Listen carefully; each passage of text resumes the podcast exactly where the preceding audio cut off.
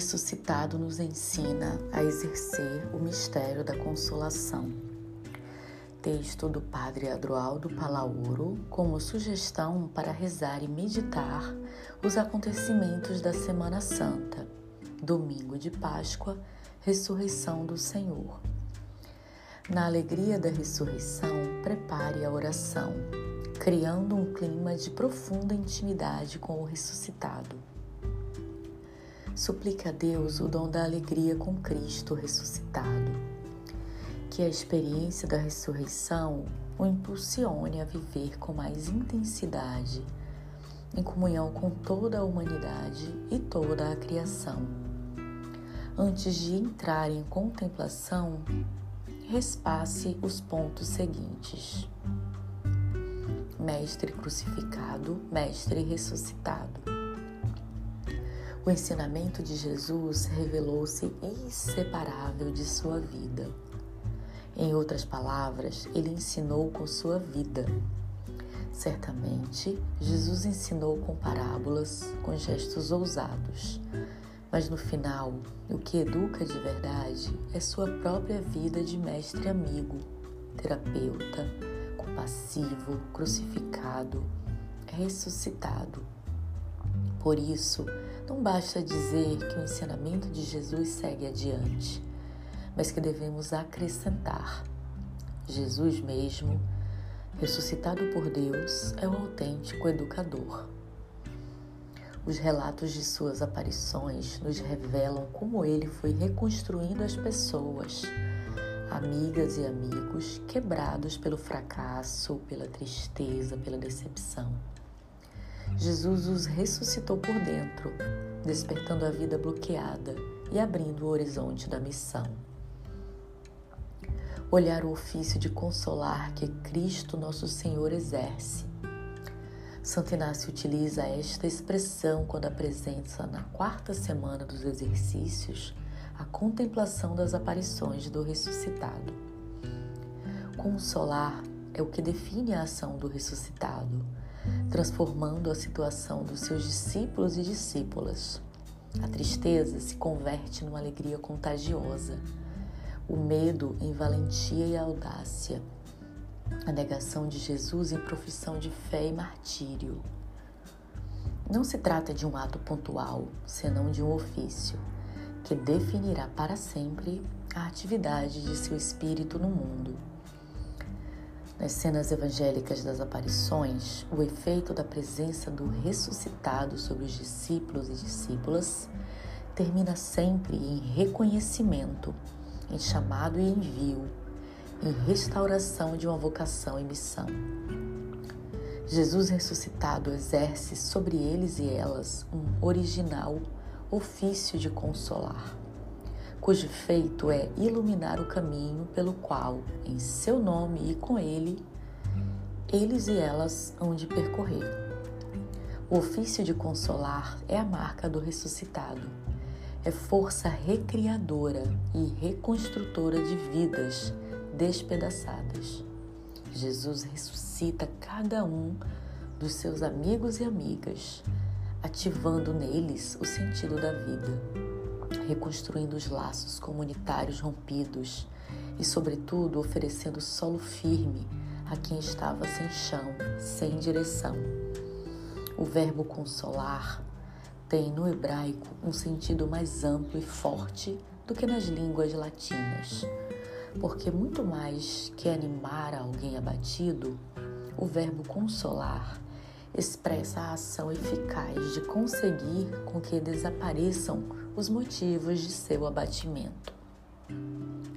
Neste sentido, consolar não é tão somente acompanhar, senão também inclui a ação de dar esperança, uma esperança fundada capaz de produzir uma mudança radical no estado de ânimo do outro. Nos relatos das aparições de Jesus ressuscitado, esta experiência de ficar consolado aparece muito evidente, porque passa-se da angústia do túmulo vazio à consolação da sua presença. Daquele que vive, é a passagem da ausência desconcertante à presença significativa. O ressuscitado se aproxima como presença viva que comunica a vida. Deixa-se ver, caminha, fala, interpela, corrige, anima, transmite paz e alegria. Em uma palavra, presenteia seu espírito. Sua maneira de, ser, de se fazer presente é pessoal, personalizante, identificadora. Dizer o nome, suscitar recordações e experiências comuns, fazer vislumbrar projetos de futuro. Outra vez, Jesus recria a comunidade que, depois da paixão, estava se desintegrando e seus discípulos experimentam novamente o chamado e o envio a serem testemunhas e cúmplices do Espírito, porque vivem a certeza existencial de que o crucificado é o ressuscitado, que a morte foi vencida, que Deus está constituído como Senhor. Em meio à dor, os discípulos aprendem a confiar em Deus e a não se deixar levar pela tristeza. A alegria não começa quando acabam as dores. A alegria é uma opção de vida, expressão da confiança em Deus, que torna possível enfrentar o sofrimento com esperança. A alegria não suprime o sofrimento, mas lhe dá sentido. A alegria não desconhece o sofrimento, senão que o enfrenta com confiança. Em nosso uso habitual, a palavra consolação e o verbo consolar apontam para um profundo e rico significado. Revelam um tipo de proximidade e comunhão com o outro, capaz de lhe transmitir compreensão, alento, acolhida, impulso.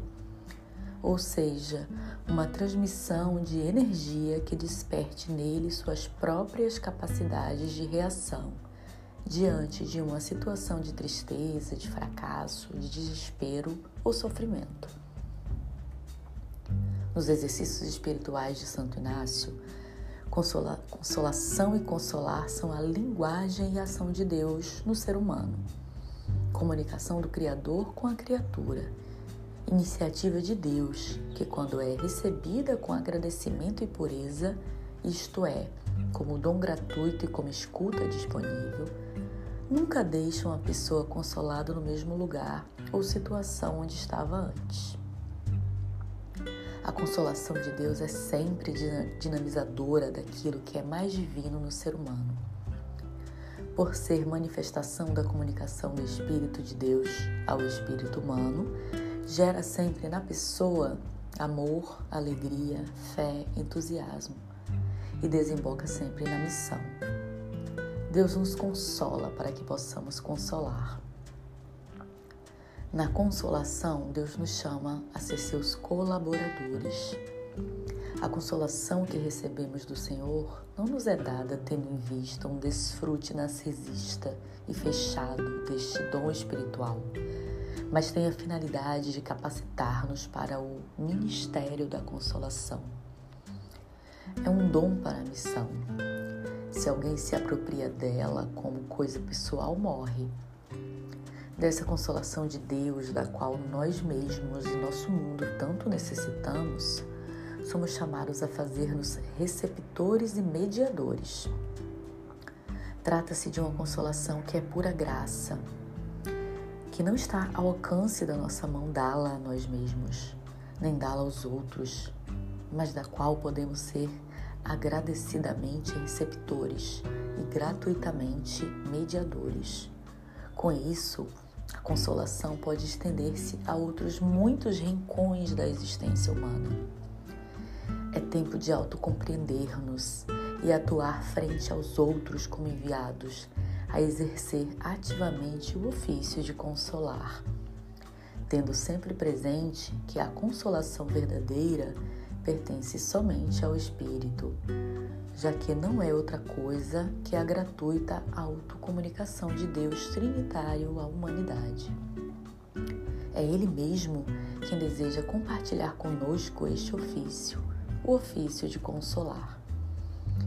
Consolação e ofício de consolar nascem e vêm precedidas pela experiência de uma alegria pura e totalmente desinteressada pelo Senhor.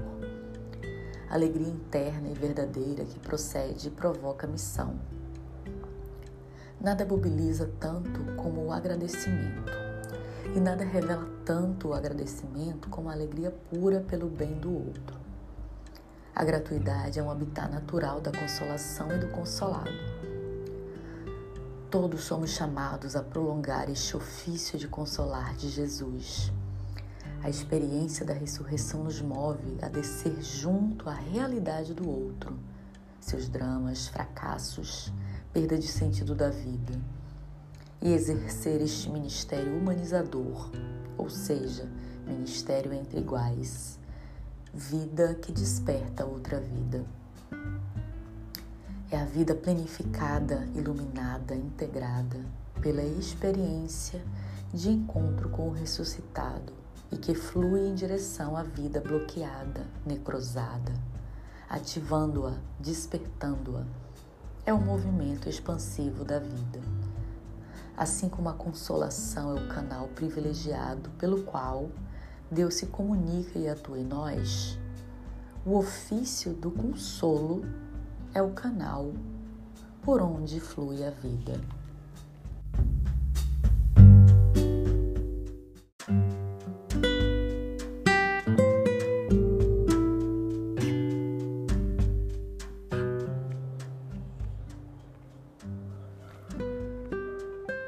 Textos bíblicos: João 20, de 11 a 18, e Lucas 24, de 13 a 35. Pontos para a oração. Faça memória das experiências de consolação suscitadas pela graça de Deus ao longo desta quaresma. Recorde pessoas que foram presenças consoladoras em sua vida Traga à memória situações em que você foi mediador ou mediadora da consolação de Deus. Iluminar a madrugada e tecer liberdade. Nutrir a vida de compaixão e amizade. Celebrá-la e oferecê-la de verdade. Orar.